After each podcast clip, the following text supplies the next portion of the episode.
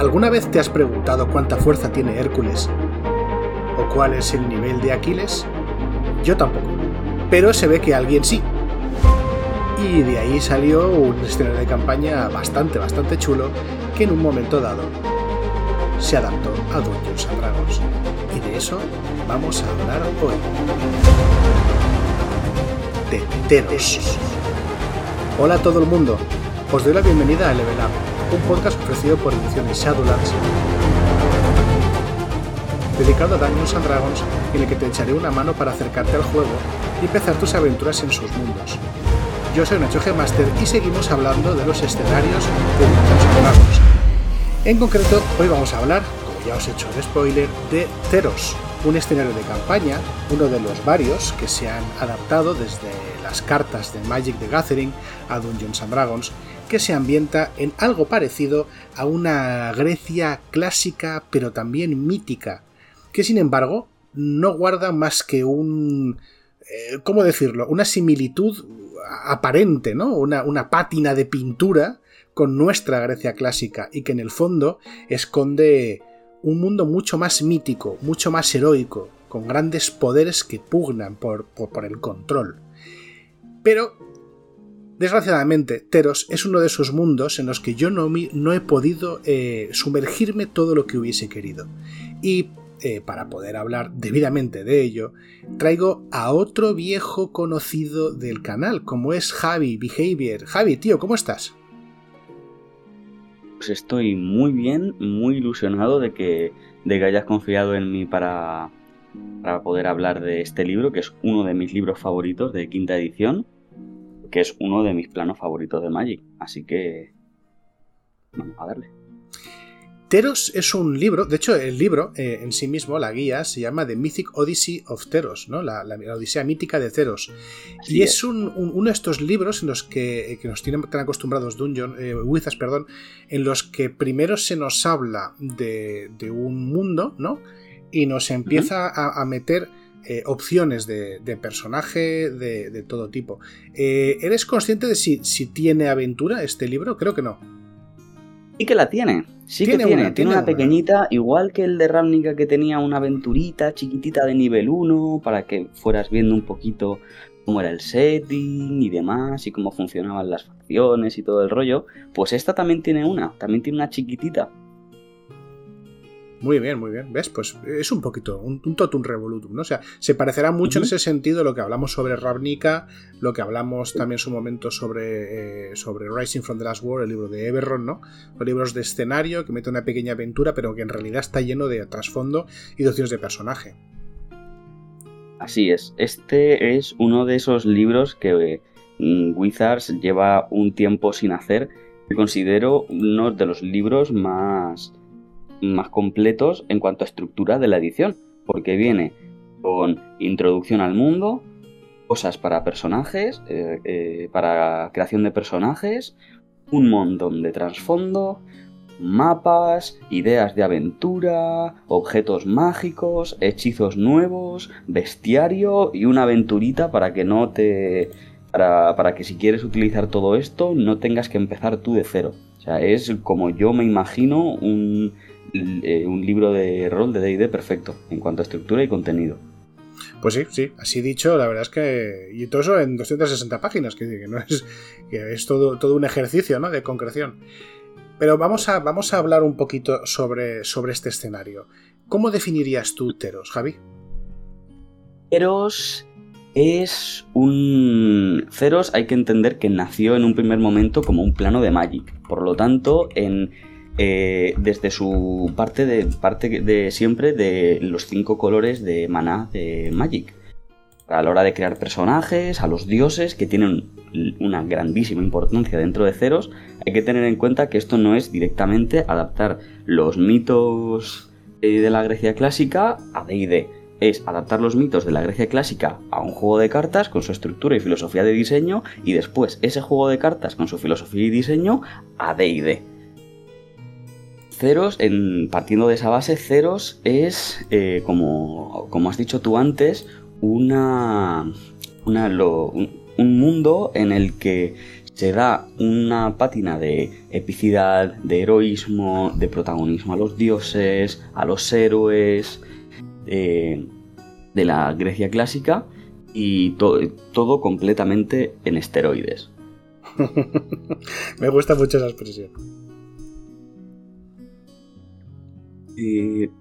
Es muy, es muy, muy guay. O sea, Ceros es muy guay. Además, el principio del libro, y si quieres, si quieres vamos, vamos empezando, empieza diciéndote cómo funcionan los dioses y la devoción. Eso es muy importante porque en Ceros hay 15 dioses. Y, partimos, y es, importante de, es, importante los cinco colores de Magic porque están los cinco dioses principales que son de un color y luego están los otros 10 dioses, no diría menores, pero que no son los principales del panteón, que eh, vienen de, de, juntar en una carta dos colores diferentes, un poco similar a los gremios de Terramnica, que eran todo facciones que partían de las combinaciones de dos colores de los cinco. Eh, en, este, en este mundo los dioses son lo central.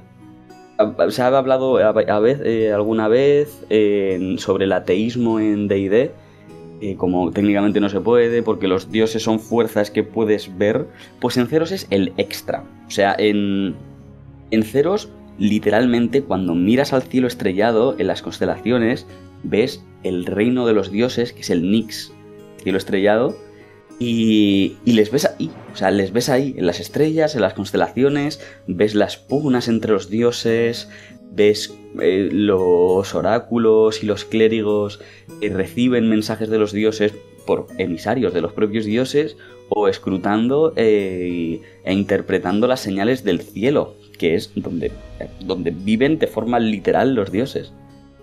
y estos dioses no existen porque sí, los dioses existen en cuanto a la gente que les venera. En Ceros, un dios es tan importante como la cantidad de devoción que tiene la gente en él. Y esa devoción es que, quien da forma al dios y da forma un poco a su poder. Así que podríamos imaginarnos si de repente toda la gente de Ceros, todos los seres vivos de Ceros, que procesan eh, fe hacia los dioses desaparecieran, los dioses desaparecerían de forma irremediable. Si no hay nadie que les venera, dejarían de existir. Claro, morirían de inanición, vaya. Exacto. No, es, que morir, no es que murieran de inanición, sino es que su concepto se, iría. Ya no existiría. no es como que irían apagándose, es como no. De repente es como cuando le das el off a la luz. es como lo cortas, ya está, ya no existes. Si nadie piensa en ti y nadie te venera, dejas de existir. Claro, si nadie, nadie te piensa, nadie te. Exacto, nadie te tiene en, su mente, no existes, porque. Claro, son, son seres también eso, icónicos, ¿no? Son seres muy conceptuales. Exacto, es un poco, un poco fenomenológico, rollo. Si hay un árbol en el bosque y se cae y nadie lo oye, realmente, realmente ha, hecho, ha hecho ruido al caerse. Es un poquito, soy, así. Soy el dios de las mareas porque tú crees que soy el dios de las mareas. Exacto, exacto. Y tengo poder sobre las mareas por eso. Que si no, no. Que si no, no lo tendría. Que si de repente todo el culto a la diosa del mar, por ejemplo, cambia y ya no es la diosa del mar, sino la diosa de cualquier otra cosa, será la diosa de esa otra cosa. Qué maravilla. Es apasionante. Sí, sí, sí. Eh, y bueno, en, este mundo, habla, y hablando ya del mundo físico de Ceros, eh, tiene como tres partes. Está el mundo físico, donde viven humanos, todos los seres vivos que pueblan la Tierra de esta Grecia clásica, que está tan inspirado en Grecia que si miras el mapa de Ceros es poner el mapa de, Grecia en espejo, o sea, es al revés, es, como, como si te hicieras una foto con la pantalla frontal del móvil que luego te da la vuelta y te ves raro. Pues igual. Em, y, pues en ese mundo que tiene su propia Atenas, que no es Atenas, es Meletis, tiene su propia Esparta, que no es Esparta, es Acros, y viendo un poco cómo va. Ves en cada cosa que tiene ceros, en cada pequeño detalle, ves para, la, gente que, que, tenga ya el conocimiento previo, inmediatamente las referencias. Em, tienes después el reino de los dioses, que es el Nix. Luego tienes, el, obviamente, el inframundo, el reino de los muertos. con su río eh, Taxis, Taxis no, Tarsis, es la laguna Estigia, que tiene con su propio Caronte, que no es un ser que está ahí, es un dios, o sea, en, en Ceros se diviniza a Caronte, se le da el, el este de dios, que es Atreos, tiene a su propio Hades, que es Erebos, tiene a su propio Zeus, que no es el dios del rayo, pero es como el, rey de los dioses, que es Heliod, que es el dios de la luz solar, todas estas cosas. Bueno, y ya que me he puesto a hablar de, dioses, vamos a, vamos a hablar de los 15, no son pocos, de los 15 dioses de Ceros, eh, en orden alfabético, que es como los, los pone el libro. Em, eh, tenemos a Acreos, que es del que hablaba, es el dios del pasaje, es el dios que se encarga de que todas las almas de los muertos pasen al, al, Erebos, al Underworld, que nadie escape. Y eso es importante, porque es bastante común que los que están en el Erebos escapen y vuelven como retornados. ¿Sabes en Grecia que cogían y cuando enterraban a alguien le ponían las dos moneditas para que pudieran pagar a Caronte? Sí. Aquí se les pone una máscara de oro, bueno, de oro depende si eres rico, se les pone una especie de máscara para cuando van a pasar al, para cuando van a pasar al, al inframundo. Y cuando vuelven, de alguna forma se las apañan para escapar, hay, hay, diversas formas para escapar del inframundo, cuando se las apañan para escapar, vuelven como retornados, que es como una especie de zombies, vuelve su cuerpo, entre comillas, pero no tienen su alma. En el momento en el que eso pasa, su alma se crea como un espíritu, como una especie de fantasma, una especie de fuerza elemental, que se llaman eidolones. Para cada persona que escapa del inframundo está el retornado, que va con esa máscara, y un eidolon. Ningún sitio en todo el lore que ha dado Magic ni en este libro explica qué podría pasar si un retornado y un eidolon se juntan. No pasa nada, pero así que ahí, ahí se lo dan a la gente que quiera dirigir cosas así, que da para ideas muy divertidas es, un, dios que tiene mucha pinta de ser un poco el Anubis ¿no? de este mundo. O sea, se encarga más De, del tránsito del alma que del estado final del alma, ¿no? que será otra, otra idea que hablaremos más, más, adelante. Exacto. Después tenemos a Efara, que coge, que es un poco una mezcla, el Magic tiene los colores blanco y azul, que es una mezcla entre la parte que no tiene que ver con la guerra de Atenea, con Estia, como diosa de las ciudades y del hogar. Y pues es eh, pues la diosa del conocimiento, de la, de, la polis, de, Meletis.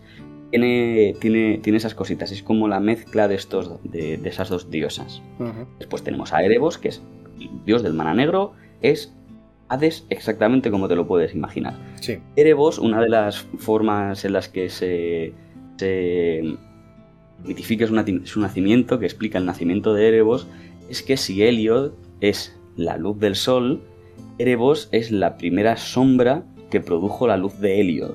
Y por eso son siempre contrarios y siempre uno está en contra del otro. Y hablando de Heliod, es ese. De nuevo, el dios de la luz solar. Es el, villano en la historia de Ceros en Magic, es el villano. Sí, me extraña, muy, me extraña muy poco. Sí, sí, es, además es muy, es, tiene este punto de que las cartas de Magic, pues el mana blanco es el de los buenos y es como, bueno, pues, ¿qué tal si no? Claro, está viendo. Y está muy guay, es, es, pues, es estúpidamente narcisista, egocéntrico, es yo soy el rey de los dioses.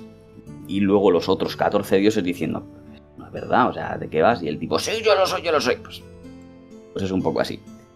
Después tenemos a Iroas, que es el dios del honor y la guerra es la parte de la guerra que le hemos quitado a Atenea para hacer a Efara, pues esa idea es Iroas. Es una mezcla entre esa parte de Atenea y Nike, como la diosa de la victoria y todo esto. Sí, es, un, dios, un dios marcial más, relacionado con el, honor, la justicia, ¿no? los códigos personales, la valentía. Exactamente. Después tenemos a Carametra, que es Demeter.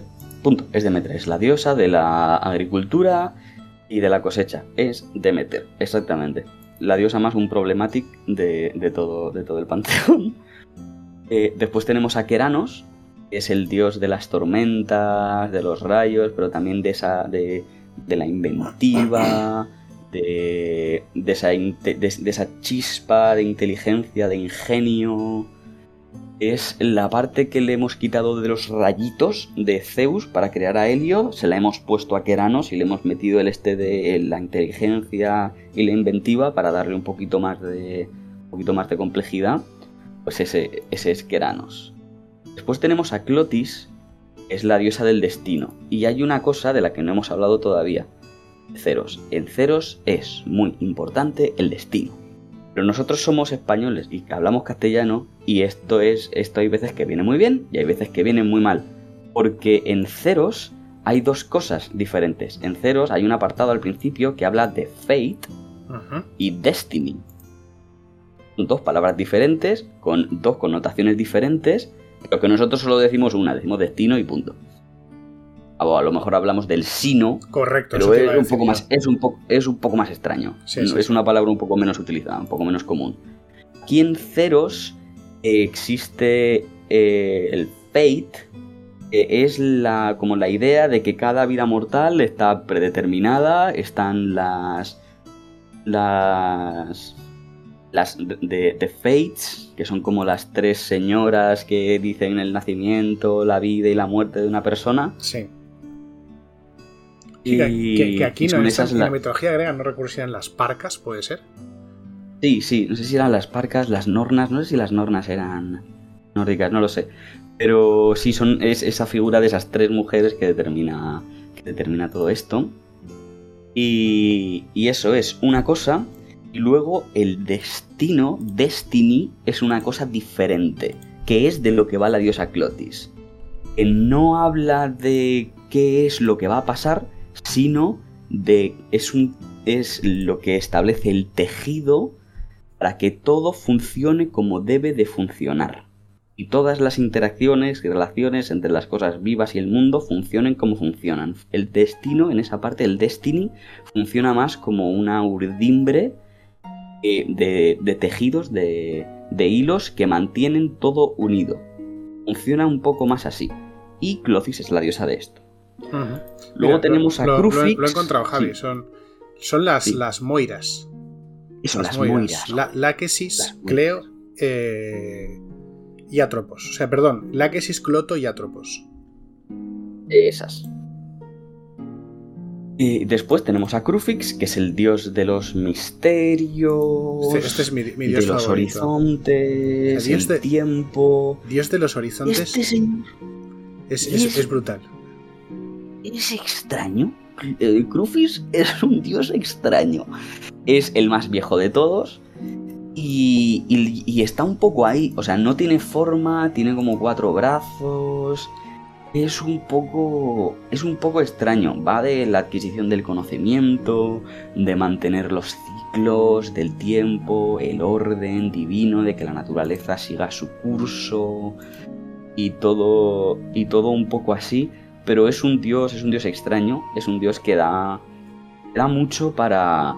Para hacer una campaña después, después de haberte fumado. de- después de, haber- de haberte fumado algo que no sea tabaco. Sí, es que mola un montón porque además es, es que es el nombre, tío. Es, no es el dios del conocimiento, es el dios de los horizontes. O sea, es el dios de lo que ya sabes, pero lo que podrías llegar a saber y lo que se sabe y se ha olvidado. O sea, es un, un dios que pilla un, un- no sé, hace mucho más etéreo todo el tema del conocimiento. No es un rollo Atenea o, ¿sabes? O, o Zot, que son dioses de, no, el conocimiento y la cultura de la civilización. No, no, no. Es una cosa súper abstracta. A mí me flipa ese dios. Exacto, es, muy guay. Comparte ese, pues, mana azul que se asocia con el conocimiento, lo comparte con Efara, pero Efara es conocimiento en plan pergaminos, papiros y estudiar. Crufix no va de eso. Después tenemos al dios Mogis, que es, es un dios con forma de minotauro, es el hermano de Iroas y es la cara cruel y sádica de la guerra. Normalmente es venerado por minotauros porque eh, pues porque así es, o sea, porque en Magic tiene que funcionar, tiene que funcionar así con su problemática y todo. Pero, pero eso, y también tiene su propio laberinto, o sea, hay un, su propia carta que es el laberinto, o sea, está muy, muy, muy guay. Pues tenemos a Nilea, que es, eh, como te puedes imaginar, Artemisa, es la diosa de la naturaleza y de la caza, diosa del color verde de Ma- eh, Magic, y, y a tope, o sea, una señora con su arco, con sus cosas, además es muy guay porque su arco tiene como cuatro flechas, y cada una es las, son las diferentes estaciones. Está la flecha del invierno, la del verano, primavera. Está bastante, bastante guay. Mola bastante, sí, mola bastante. Después tenemos a Fárica, que es una diosa con forma de, de gorgona, de medusa. Es la diosa de la enfermedad y la medicina. Un poco eh, el color verde y el negro de Magic, que es como es la diosa de la enfermedad, porque es la que trae las enfermedades al mundo, pero, pero también es la, la que esconde la cura de todas esas enfermedades en el mundo para que tú las encuentres y las cures. Muchos médicos, muchos clérigos eh, la veneran precisamente por eso, porque es como un poco que lo que Fárica te da, Fárica te lo quita. Fárica funciona un poco así. Es como si, si alguien te, se pone malo, rezas a Fárica para que, para que es como, oye, pues más enfermado, por favor, ¿qué tengo que hacer para que me quites esto?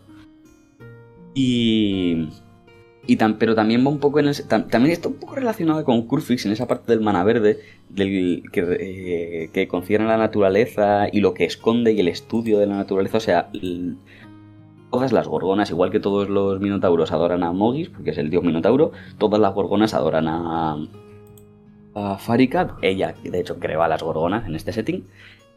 Y, y eso, y es ella la que va poniendo eh, diversas curas, diversas eh, conocimientos sobre la salud y la vida en la naturaleza para que sean los seres vivos los que las descubran y las utilicen. Pues ahora toca Fenax, que es el dios de los secretos, de los misterios, del engaño, de, de los pícaros, es el dios de los pícaros. Eh, del robar, de los secretos, del asesinato, de, de los complots. De hecho, Fenax, en un, en un primer momento, no existía como dios. Fenax se cuenta que fue el primer humano, tiene esta máscara de la que te he hablado antes de los retornados, de los zombies, em, porque fue el primero que encontró la forma de salir del Erebos. Y, y de, ahí alcanzó, de ahí alcanzó la divinidad. Después tenemos a Purforos, que es tu Hefesto favorito, es el dios de crear los artefactos, de la destrucción para una nueva creación, es el que crea todas las armas, el dios de los herreros, el dios de esta parte de la cultura que implica construcción, también la destrucción de las cosas viejas para crear cosas nuevas. Purforos es un dios muy guay, muy interesante, es el, di- es el dios de que da calor a la tierra de forma literal. Tenemos a Zasa, que es la diosa del mar. Es tu Poseidón sin, sin la violencia sexual. Que siempre se agradece. y es. La verdad es que es un detalle que se la quiten. Y es. Eh, Zasa mola mucho porque no es como Poseidón, eh, dios del mar y punto. O sea, Zasa, a Zasa la rezan todos los, todos los marineros para por favor llegar a casa. Sí, sí, sí. Porque es esta impredecibilidad del mar, no sé si me inventa esa palabra, eh, las mareas cambiantes, eso se refleja en la personalidad de Zasa y ella es un poquito así, es un poco cambiante, es igual de cambiante que el mar. Eh, también tiene esta parte del conocimiento del, pero de la profundidad de los mares, de los vientos, de todas las islas, de toda la parte de islas de, de, de Ceros. Y también una de, la- de las antagonistas principales de, de la Calafe, de la, Cala- de la Calafeia, que es la Odisea, porque dentro de Ceros existe la Ceriada, que es como una gran historia épica, está la Calafeia, que es la Odisea, eh, con, tu propio, con tu propio Odiseo, que es Calafe en este caso, y también tenemos nuestra propia guerra de Troya, que es la guerra de. que la, es la guerra de Acros. También tenemos versiones de casi cualquier mito griego que te quieras imaginar. Heliod, también, también tenemos nuestra Atlántida, en la que una de las islas del mar creó un sol para venerar a Heliod, y Heliod vio que habían creado algo que solo él podía crear y dijo: No, no, no, esto se va al carajo, y destruyó la isla por completo. tenemos mucho de eso eh, dentro de todo. Dentro de todo Ceros. Y bueno, ya hablando de lo que hay, eh, en, el mundo mortal tenemos Acros, que es tu Esparta, una ciudad alineada muy militar, alineada con el mana blanco y con el mana rojo, eh, muy beligerante, con todos sus oplitas y todas sus cosas. También tenemos Meletis, que es tu Atenas favorita, con sus filósofos, con sus comerciantes, con sus barcos, con su magia por alguna razón. También tenemos Cetesa, que esto, es esto que has dicho antes me, ha interesado. Eh, o sea, ¿las ciudades también son combinaciones de colores, por así decirlo? Sí, normalmente las ciudades también tienen... Vamos a encontrarnos con 10 ciudades, por así decirlo, de no, con 10 ciudades, no es tan así, pero por ejemplo, Agros está alineada con el maná blanco y rojo, pero porque su gente venera a Iroas, que es el dios del maná blanco y el rojo, también veneran a Heliod, veneran a Purforos, veneran a Keranos, es... Perdón. La ciudad tiene ese alineamiento de colores porque en general los credos principales en esa ciudad son de los dioses que comparten ese color o alguno de esos colores. Meletis es igual. Meletis adora mucho a Zasa porque es una ciudad, porque es una ciudad marítima. Eh, a Efara porque es la diosa de la propia polis, ella la creó. Eh, también eh, está muy relacionada del maná blanco, pero también con la diosa del maná blanco y verde de la agricultura. Va un poco así. Por ejemplo, ahora íbamos a ir con Setesa, que es maná verde, solo con el maná verde, pero también un poquito de mana blanco, un poquito menos. El blanco sería un poquito secundario, porque veneran a Nilea, eh, Setesa es una ciudad que está dentro del propio bosque, eh, y, allí pues eh, veneran, veneran a esos dioses, veneran a Nilea, veneran a Carametra, con ese poquito de mana blanco veneran, a Iroas, porque al ser amazonas, también la, lo militar también, le, también es muy importante para ellas. Después tenemos Orescos, que es, son unas grandes planicies, no es una, es una ciudad, más, es más una zona en la que viven los leoninos, la, gente neón, los pinches furros de ceros, viven ahí, ellos no siguen a ningún dios, ellos no son ateos, son iconoclastas, no pueden no creer en los dioses porque los dioses están ahí, funcionan como funcionan, pero están en contra de lo que son y simbolizan, y cómo influyen en el mundo están directamente en contra de los dioses. De hecho, este libro, una de las, uno de los dotes supernaturales que tiene, es que de los opciones de la creación de personajes, uno es el iconoclasta. Después tenemos Óveros y Escofos, que son dos ciudades, que son las ciudades de los Minotauros. Eh, sí, son las ciudades en las que están. Las que están los los minotauros, que luego van de ahí, los minotauros están en guerra constante con acros, aqueos, sin parar. Es ahí donde está la ciudad, laberinto que te comentaba antes. Y está bastante, bastante guay para los.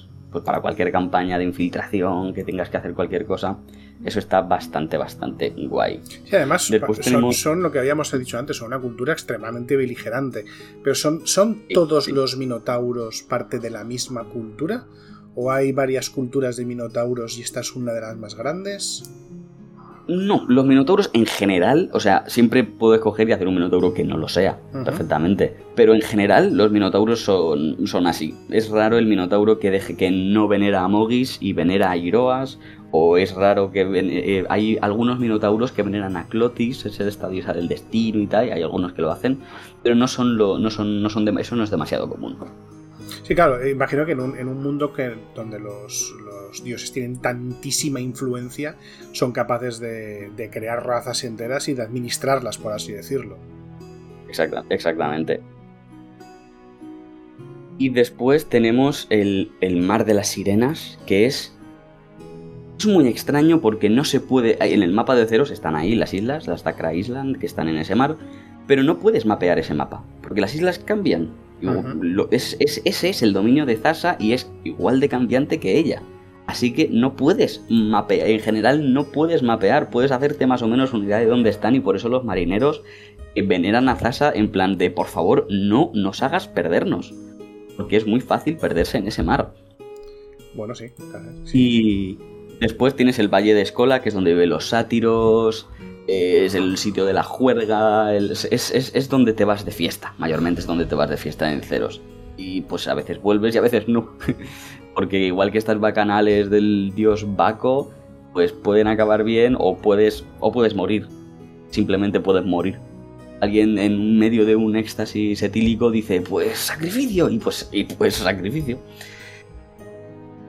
Y después el resto del libro, porque esto es solo la primera parte del libro, el resto de la parte del libro es crear aventuras, donde te dan un montón de herramientas con cada dios, sobre todo con cada, con cada dios y con cada zona, porque puedes hacer historias centradas en la agenda que tienen todos estos dioses en el mundo, en el que te dan tablas, cómo jugar con él si tú le sigues, cómo jugar con él si vas en contra de él, criaturas que están eh, bajo la influencia de este dios que pueden ser antagonistas, diferentes tramas, todo este libro está plagado de mitos, de pequeños, de, párrafos que te cuentan mitos, muchas veces son versiones de, de mitos que ya conocemos, eh, de la Grecia clásica para y que funcionan como semillas de aventura o como guía para crear tus propias aventuras dentro de ceros. Yo tengo mi, yo tengo mi propio proyecto de, de versionar mitos clásicos de la mitología clásica, versionarlos a ceros. De momento muy bien, de momento el, el de Licaón, el de, momento no me he vuelto loco, ¿no? De, momento no empezaba a escribir con símbolos extraños en las paredes. De momento nos quedamos en los dioses griegos, no en, otros dioses más tentaculares. Eh, y, el libro da muchísimas, muchísimas, muchísimas ideas. Es lo que te comentaba antes. La cantidad de. la proporción de ideas, de semillas de aventura y de inspiración que da este libro por párrafo es como los midiclorianos de Anakin. O sea, se sale. O sea, se sale de un párrafo chiquito sale una campaña o tres one-shots. Es increíble la cantidad de contenido útil y de inspiración y de herramientas para eh, luego eh, hacer cosas con esa inspiración que te da, que te da este libro. No, no, desde luego. Después... Lo que me estoy fijando también es que hay un capítulo más adelante donde nos van, eh, igual que pasaba con el libro de, de Ravnica, va cogiendo cada uno de los dioses y le va dando una explicación en plan qué tipo de gente les sirve, qué tipo de villanos relacionados con el dios nos podemos encontrar, qué tipo de monstruos y criaturas están a su servicio. A veces nos dan una, una, idea de aventura, bueno, una idea, a veces no, nos da idea de aventuras en todas, pero nos da incluso, exacto, nos da incluso localizaciones, ¿no? De templos típicos, lugares de, de, culto, hasta, hasta super guay en ese sentido.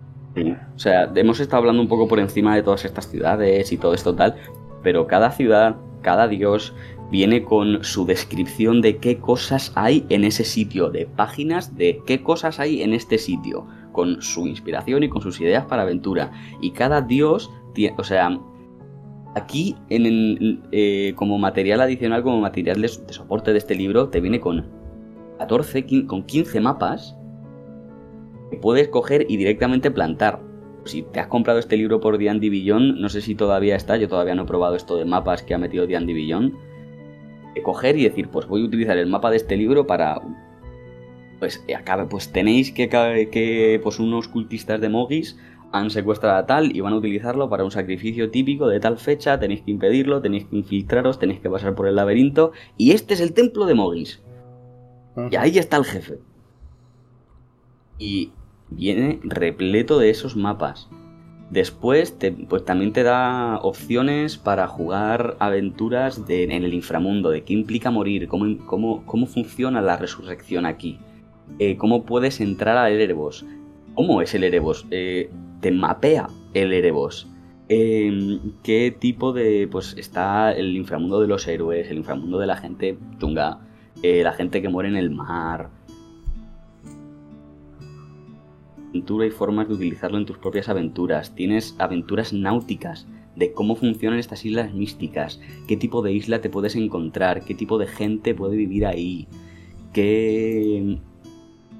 Has, encontrado una isla que se, que se pensaba hace siglos perdida, cómo ha evolucionado hasta ahora, civilizaciones que han avanzado de forma paralela a la civilización de ceros y la encuentras ahora todo eso se, y todas, todas esas ideas las encuentras aquí. Luego viene con su pequeñita aventura y viene con estos artefactos. Cada dios monocolor, cada dios de los cinco colores, viene, tiene, tiene un arma. Heliod tiene su lanza, eh, Asa tiene su vidente, su tridente pero solo con dos puntas, Foros tiene su martillo, Nilea tiene su arco y Erebos tiene su látigo. Son artefactos que puedes poseer, que te puedes poner el inventario y, atunearte con ellos. Y también es muy guay porque te dan propiedades, pero en ceros es muy importante la devoción que tienes con los dioses. Y la devoción depende de tu conducta. Tú haces cosas que a esos dioses les mola, Eras o no, aumenta tu devoción por los dioses. Aunque no le reces a Mogis, si eres un cabrón y eres un sádico y en la pelea te ensañas, aunque luego tú no le eches tus padres nuestros a Mogis, a Mogis le gustas. Mogis te va a echar el ojo y Mogis te va a ayudar. Sí, sí. Eh, de esta, mecánica y cuanta más devoción tengas con esos dioses, si tienes sus armas, mayores son los beneficios que te dan. Estos, estos artefactos que ponen que suben de nivel contigo, dependiendo de lo que hagas, empezaron aquí. Esa mecánica empezó en este libro. Sí, ¿no? Y, es interesante también, que la, la, semana que viene hablaremos sobre la mecánica, cómo funciona la mecánica de la piedra de los dioses, porque es muy interesante cuando hablemos de los aspectos más mecánicos de, de Teros. Eh, que, bueno, es una cosa que yo creo que esto tendría que, que pasar a, muchas otras ambientaciones, porque es una manera de relacionarse, de relacionarse con, el, con el escenario muy, muy increíble. Y eh, ya por ah, último, por, por cerrar, eh, tenemos el, bestiario. Porque claro, hay una cosa que, cuando yo estuve ojeando me, hacía, me hacía mucha gracia. Y es que sí, por supuesto que nos van aquí a meter muchos monstruos adaptados de la mitología greco-romana. Pero es que hay un montón de, monstruos así que ya están en, la, en el manual de monstruos. Entonces lo primero que hace es, nos hace una introducción de, qué monstruos existen ya en el manual y podemos adaptar, y luego nos siguen metiendo una cantidad significativa de criaturas. Sí, sí, o sea, este, este libro, si tú tienes el manual de monstruos, que a priori se, entiende que lo tienes, em, o, el manual del jugador, o sea, es muy, es muy guay porque una, hay una cosa que hay en cero son los Nixborn. Son criaturas creadas por los dioses. Son criaturas mortales, pero que están creadas directamente por los dioses o tocadas de forma, de forma suficiente por su divinidad. Pues puedes coger y hacer un lobo. Un lobo que te viene el, el stat block, te viene en el malo del jugador, ni siquiera te viene en el de monstruos. Coges un lobo, le pones las características de Nixborn, porque ahora es un lobo que ha creado Nilea. Te da este manual y tienes un lobo de ceros. Tienes un lobo. Y ya está, tienes al lobo de ceros. O tienes un oplita, tienes un guardia. Pues un guardia que está cuidando las, las estas de un templo puede ser un Nixborn que ha creado Iroas y lo tienes ahí y te pones a un guardia, el stat block del guardia, y le pones las opciones de Nixborn que te da este libro y tienes a un guardia de ceros. Aparte, este libro, en, dentro de su stat block, fue el que introdujo los combates míticos, eh, estos combates como a fases, en el que tú coges, te cargas al jefe y vuelve recupera puntos de vida y ahora tienes que volver a pegarte con él, pero con, con, unas características extra que antes no tenía. y están una... Y, esta, una... Esta no es mi verdadera forma, ¿no? Exactamente, this is not even my final form. Eh, y tienes a una gorgona, es maravillosa. Tienes a Arasta, que es una araña gigante. Y tienes a Tromocratis, que es el kraken más grande de los krakens grandes. Sí, es un bichardo con un valor de desafío 26, ni más ni menos, no está nada mal. Eh, sí. Es una barbaridad. Y, suerte pegándole, o sea, suerte pegándole, porque tiene como cuatro corazones, como una armadura estúpidamente grande para pegarles. Y, o sea, es, es un encuentro. O sea. Sí, sí, sí, sí. Es un encuentro. Pues de, esta, de estos encuentros míticos hablaremos también la semana que viene, porque creo que también es otra de las cosas más interesantes y más rescatables que tiene, que tiene este manual. Manual que por otra parte yo siempre he considerado que está muy poco apreciado, ¿eh? por todas las opciones que trae. Muy poco. El tema está en que, y eso es, y eso es realmente comprensible, porque es tirando a algo de nicho. Porque este libro, pues te lo compras, opciones de jugador o lo que sea. Si funcionas con D&D Beyond, a lo mejor directamente te compras a los monstruos míticos porque quieres porque quieres echarles un ojo, te compras al sátiro, te compras eh, eh, los objetos mágicos solo, pero este libro es muy, muy, muy completo. Pues nada, Javi, eh, vamos a dejarlo hoy aquí. Eh, le hemos pegado un buen repaso a la ambientación. Yo creo que es más que de sobra para que si alguien tenía a la más mínima duda de si esto le iba a gustar, lo tenga claro. Yo tengo claro que a mí me gusta mucho lo que escucho. Y eh, primero de todo, darte las gracias por haberte pasado hoy y darte este pequeño momento, si lo quieres, para hacer promo de lo que te dé la gana. De ti, de alguien que te caiga bien, de lo que sea. Vale. Yo no, yo. ¿Recuerdas el este de Ravnica que dije, yo tengo un podcast de Hombre Lobo al que voy a volver? Sigo teniendo un podcast de Hombre Lobo, eh, Hombre Lobo, el podcast Lipsis, al que sigo teniendo que volver. Eh, tengo, aún tengo, tengo mis episodios por ahí que me dio tiempo a hacer, habrá más, promesa.